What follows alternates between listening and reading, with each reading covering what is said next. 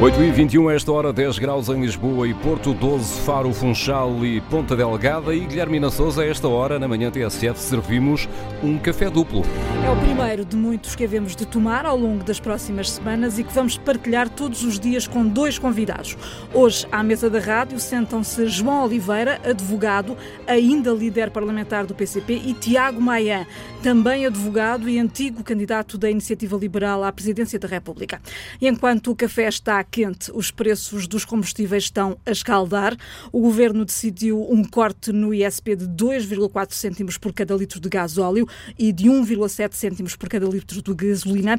Mesmo assim, o aumento de hoje é o maior de que há memória. Em média, 16 cêntimos no gás óleo e 11 na gasolina. Começo por si, Tiago Maia, bom dia. Que medida pode ser tomada para fazer de facto a diferença? Eh, olá, muito bom dia, bom dia a ambos e a quem nos está a ouvir. A medida parece-me bastante evidente, é olhar para a estrutura de preços e perceber qual é o grande elefante na sala, que é o peso fiscal eh, sobre o preço de combustível, eh, que representa, se incluirmos IVA, ISP e a vertente biocombustível, praticamente 60% do preço da gasolina, por exemplo. É? E, portanto, de facto, eu acho que o governo tem assumido uma posição eh, correto, uma abordagem correta ao problema, mas não, claramente não tem assumido a abordagem robusta suficiente, que é enverdar pelo, pelo, pela vertente fiscal de, do preço, mas tem, que assumir uma, uma vertente muito mais robusta, nomeadamente, por exemplo, retomando o, o, retomando o nível de ISP que havia prévio a 2016, antes do aumento extraordinário praticado por este governo sobre o, sobre o ISP. A mesma pergunta para o João Oliveira: que medida pode ser tomada para travar de facto esta escalada nunca vista nos preços dos combustíveis? Bem, em primeiro lugar, bom dia a Guilherme Souza, ao Tiago Maian e também aos ouvintes da, da, TSF. Espero que este seja um primeiro café duplo que, que sirva durante muito tempo para, para compor os nossos pequenos almoços um, em conjunto. Eu diria que a primeira a medida mais, mais uh, eficaz e mais capaz de dar resposta a este, problema da subida dos combustíveis é a criação de um regime de fixação de preços máximos. Um, aquilo que nós temos assistido é um aumento consecutivo dos preços dos combustíveis, mesmo quando não há mexidas nos impostos. Eu relembro que a última vez que, for, que houve medidas relacionadas com os impostos sobre os combustíveis a serem tomadas foi em, em novembro, dezembro de 2020, eh, quando foi aprovado o Orçamento do Estado para 2021, e a verdade é que de lá para cá, sem ter nunca havido mexidas nos impostos, houve consecutivas subidas dos preços dos combustíveis.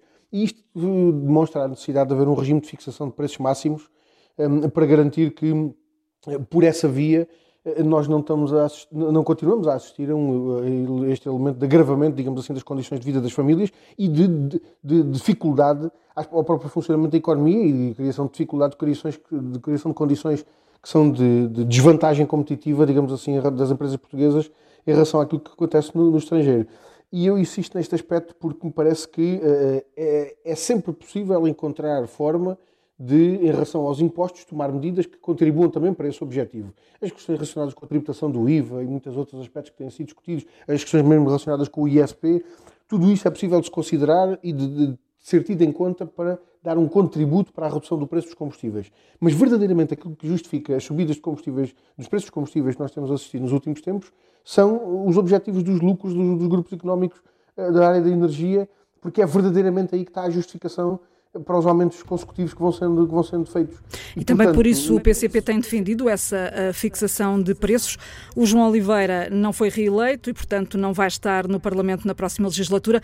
Mas, eh, João, é de esperar que o PCP volte a apresentar uma proposta nesse sentido? Sim, é, é óbvio. Aliás, essa foi uma das matérias que levámos à discussão eh, ainda no início da, da última sessão legislativa, ou seja, em setembro passado, nós apresentámos na Assembleia da República um conjunto de propostas que eh, visavam não apenas a fixação dos preços máximos dos combustíveis, e do, do incluindo o gás, ehm, mas também medidas do ponto de vista fiscal podiam desonerar, digamos assim, eh, os impostos que recaem sobre os combustíveis e a energia. E foram propostas que nós apresentámos em setembro de 2021, portanto não estão assim tão distantes, e naturalmente no início da próxima legislatura essa será uma, da, uma das matérias em que vamos novamente insistir. Uh, imagino, Tiago Maia, que não concorde com estas propostas do PCP. É, é, naturalmente. O que o João nos acaba de propor é basicamente o equivalente económico a, a colocar gasóleo num, num, carro a gasolina. Não é? Portanto, é, é, não, não funciona, ainda para mais é, dá cabo do motor. Não é? A questão de fixação de preços é, é, evidente, por um qualquer burocrata, num qualquer ministério, é evidentemente a pior solução possível, porque isto, o resultado prático disto significa um país com um preço que qualquer burocrata achou interessante, mas um país sem combustível nas bombas. É isto que significa. Nós, a última experiência de fixação de preço direta que tivemos, recordo as pessoas, foi nas máscaras, aqui no, no, aqui no nosso vizinho ao lado, e o, e, e o efeito imediato disso, de uma determinação administrativa de fixação de preços sobre as máscaras, implicou a inexistência de máscaras nos, na, na, eh, nas farmácias, nos supermercados, nas lojas. Não havia máscaras. E, portanto, é evidente que essa, que essa, que essa abordagem é a pior possível e não traz solução ao problema. Uh, e daí eu chamo só a atenção também do, questão, do que é a estrutura de preços, porque é preciso perceber, não é? E, e, e, o, e, o, PCP eh, continuamente parece manifestar, manifestar incompreensão sobre o que é que significa o mercado, sobre o que é que significa um preço e o que é que está lá incorporado. E a estrutura de preços do, do combustível em Portugal inclui todo, todo, todo, múltiplas vertentes que são praticamente todas escutas e só uma pequena margem, equivalente a 6%, é que é, que é referente à, à, à chamada. Uh, à chamada parcela de custos ADC, que é Armazenagem, Distribuição e Comercialização, e que dentro desta pequena margem, uh, equivalente a, entre, 10 a 12, uh, entre 10 a 12 cêntimos, dentro desta pequena margem é que há uma margem de lucro grossista e recalhista. E, portanto, é uma pequena margem dentro de uma pequena margem, que, que realmente significa o que é o lucro. E o lucro, e o lucro, vamos lá ver, o lucro é o que garante que nós tenhamos, de facto, uh, combustível nos, nos nossos carros.